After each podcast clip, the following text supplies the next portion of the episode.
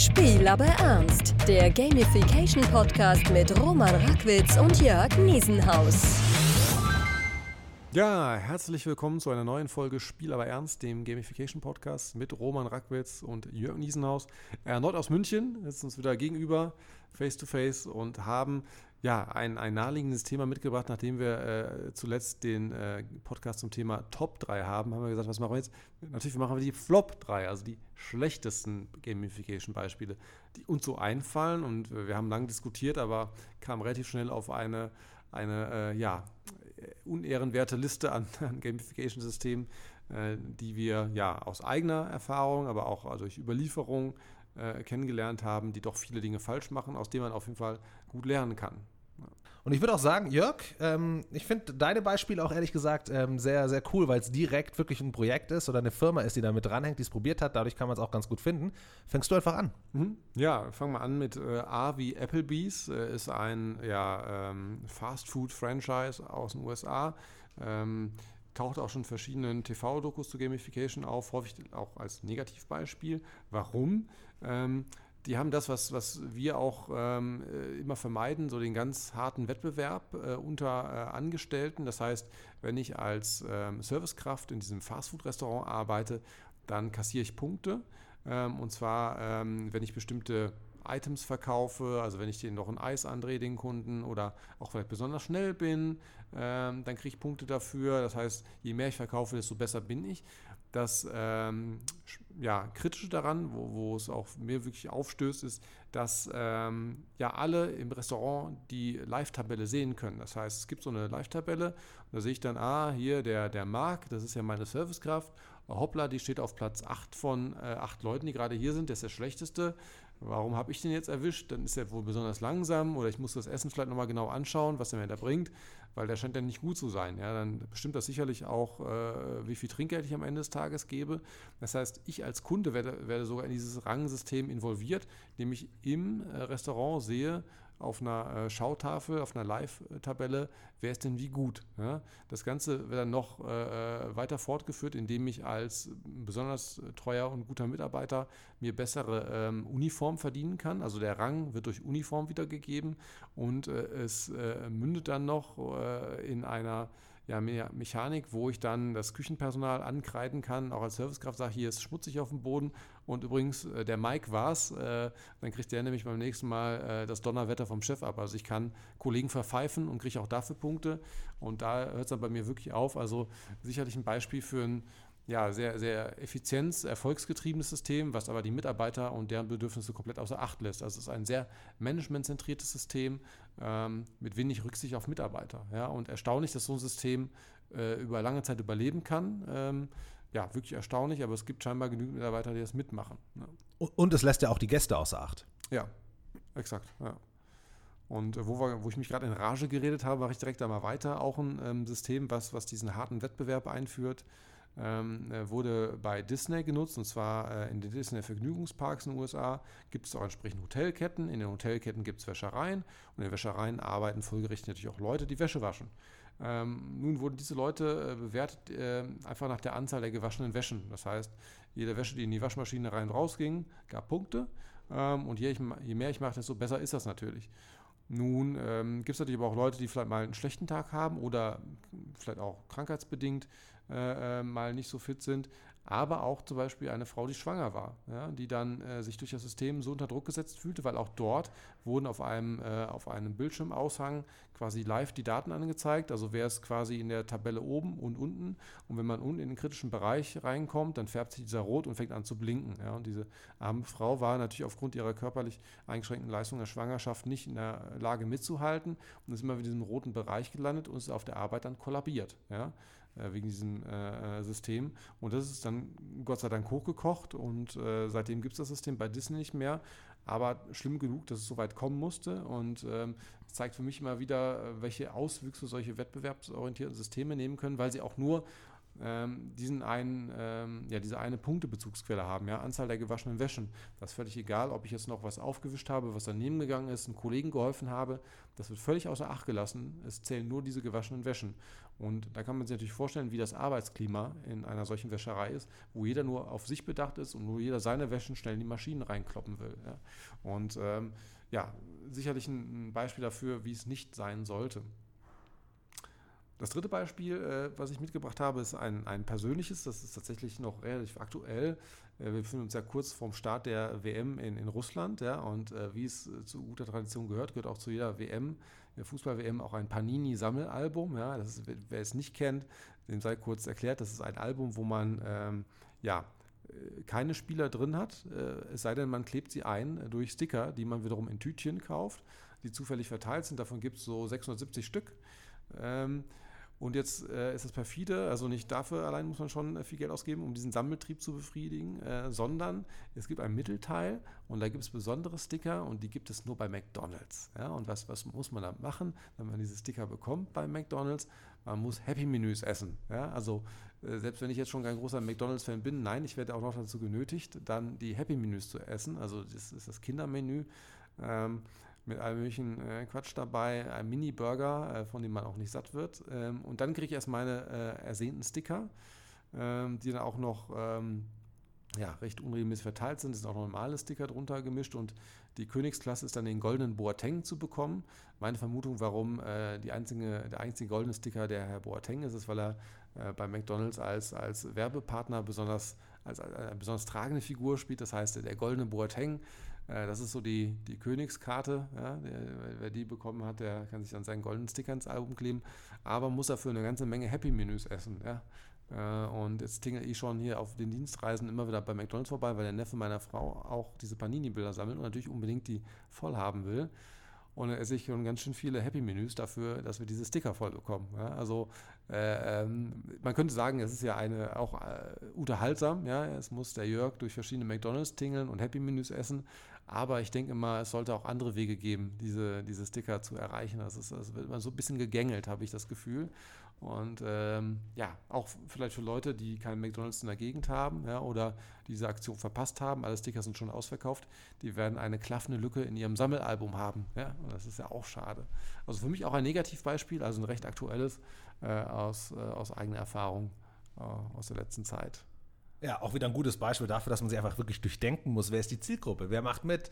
Sehr schön. Also jetzt haben wir drei gute Beispiele gesehen, äh, oder gehört, dank Jörg, Applebee, Applebee's, Disney Hotel und äh, Panini-Bilder, wirklich Projekte, die angesetzt wurden, ähm, die schiefgegangen sind. Und ich komme jetzt mit ein paar Beispielen, die hoffentlich auch ein bisschen klar machen, warum diese schiefgegangen mhm. sind. Ähm, das erste Beispiel, was ich bringen möchte, ist ähm, die Beacon-Technologie, die gerne inzwischen für Gamification eingesetzt wird, mhm. weil man natürlich sagt, okay, ähm, Gamification wird ja oft auf ein Verhalten bezogen und jetzt kann ich dank Beacon auch noch messen, wo man ist in einem Store, in einem Shop und kann das ja sozusagen damit als Spielelement mit reinnehmen in ein Gamification-System. Was machen also die Shop-Betreiber, die natürlich sehr schnell immer aus ihrer Sicht denken und da geht es immer um Umsatzsteigerung? Das an für sich ist jetzt erstmal nicht schlimm. Aber der Punkt ist zu glauben, dass ähm, das auch das allerherrlichste Ziel des Spielteilnehmers ist, ist halt schon ein bisschen komisch.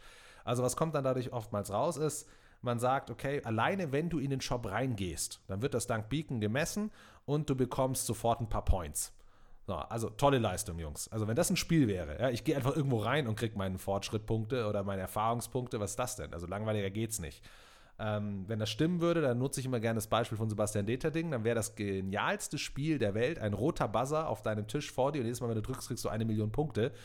Ähm, machst du genau zweimal, dann wird es langweilig. Aber das ist genau die Logik dahinter. Also wieder einmal nicht zu Ende gedacht. Das ist auch der, da kommen wir eigentlich, der, das ist der perfekte Übergang zum zweiten Beispiel und das sind insgesamt die ganzen Premium-Shop-Systeme.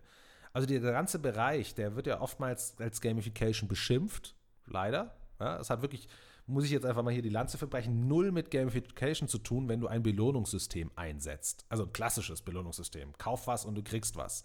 Es hat so rein gar nichts mit Spielen zu tun. Ja? Es gibt kein Problem, was ich lösen muss. Es gibt keine Herausforderungen, die dank Regeln etwas attraktiv gestaltet werden.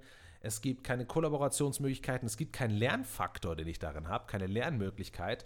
Bitte sagt mir ein Spiel, was ihr gerne spielt, was genau auf all diese Dinge verzichtet. Also zück dein Geldbeutel und du kommst voran im Spiel.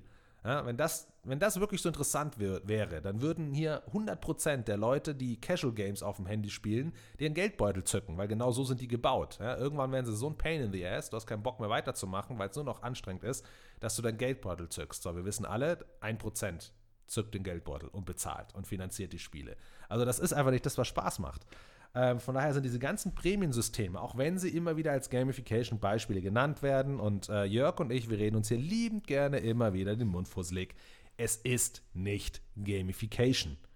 Klassische Belohnungssysteme. Mach was und du kriegst was, macht, ist nicht irgendwie plötzlich, macht alles Spaß. Ja, also ist einfach nicht der Fall. Keiner von euch sagt, hey, lass mal wieder Risiko oder Siedler spielen oder Skat, ich brauche Punkte. Bullshit aber immer noch wird es leider so geglaubt. Okay, das war das zweite Beispiel. Und wenn man sich äh, das mal überlegt, ähm, einfach, dass man diese reine Belohnung für irgendwas, dass man es tut, ja, damit man etwas tut, dass das nicht so ganz einfach funktioniert. Deswegen wird die Aktivität nicht plötzlich attraktiv. Der kann jetzt nochmal zurückgehen zu den Beispielen, die Jörg gerade genannt hat und sich überlegen, warum Applebee's es nicht geschafft hat, dass der Job plötzlich auch interessanter wird, besser wird, qualitativ besser wird, ja, weil sie es einfach ignoriert haben.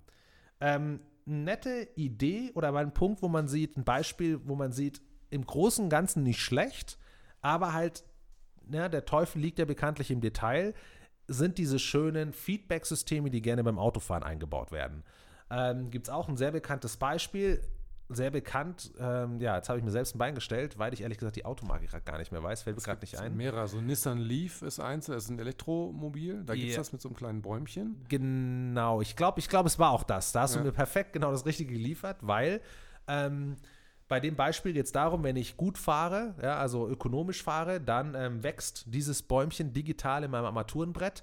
Fahre ich nicht ganz so ökonomisch, ähm, ja, verwelkt es. Natürlich geht das nicht, ist das nicht super volatil, ja, aber die Tendenz ist da. So, jetzt muss man sich überlegen, okay, was macht denn nicht ökonomisches Fahren aus beim Autofahren?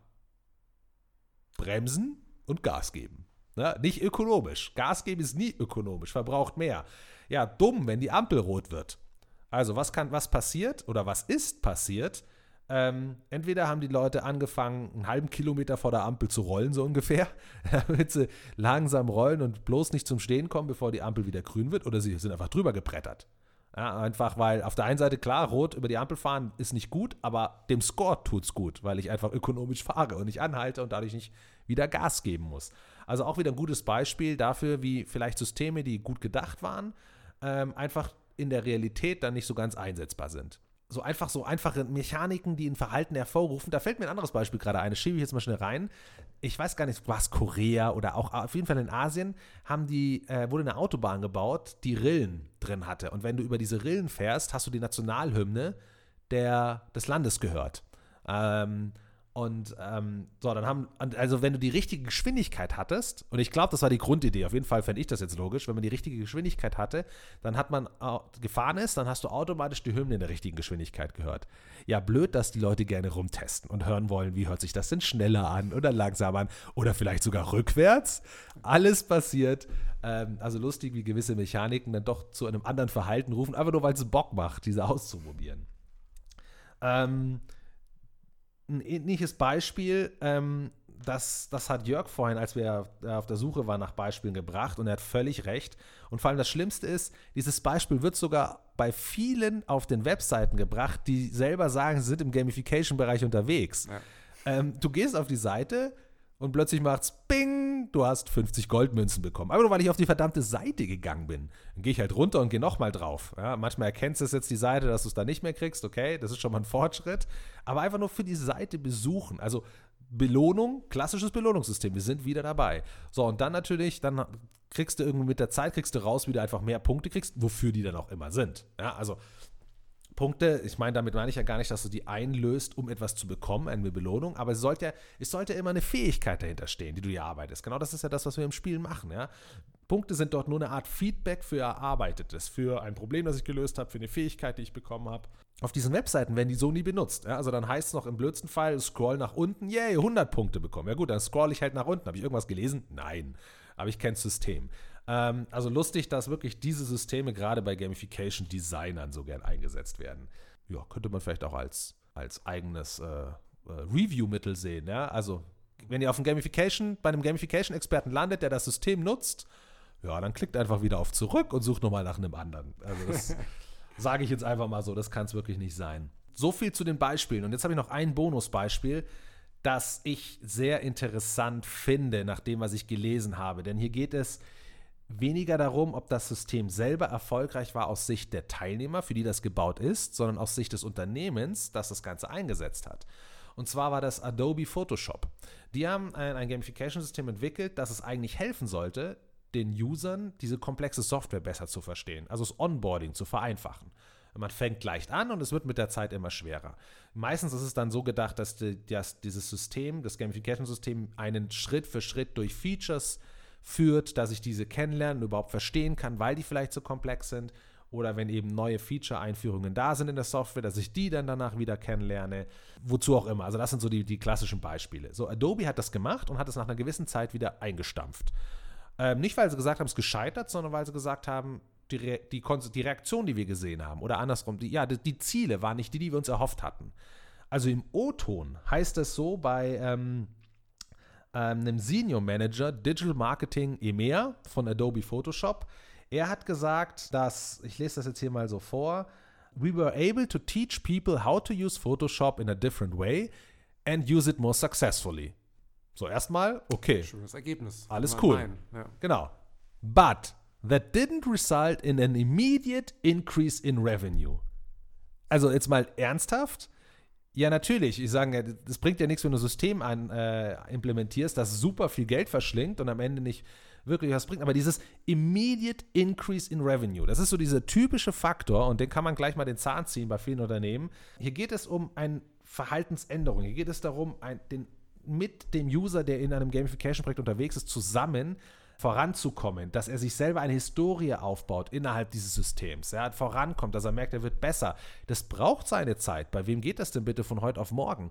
Und das sind diese indirekten Dinge, die dann rauskommen und am Ende den Revenue bringen, weil die Leute loyaler sind. Ja, weil die Leute vielleicht durch das System, weil sie es besser verstehen, das System besser nutzen, sie besser werden können. Sie haben das Gefühl, dank Photoshop bin ich ein besserer Photoshopper geworden und empfehlen es dann vielleicht weiter, beziehungsweise sind natürlich offener dafür, die Updates zu holen und so weiter. Und das ist natürlich immer eines der ganz großen Probleme eh im Marketing, diese Messbarkeit. Und indirekte Messbarkeit ist nun mal schwer. Also Loyalität zu messen ist schwer. Du kannst ja selten sagen, wenn wir das System nicht gemacht hätten, wäre er weggegangen.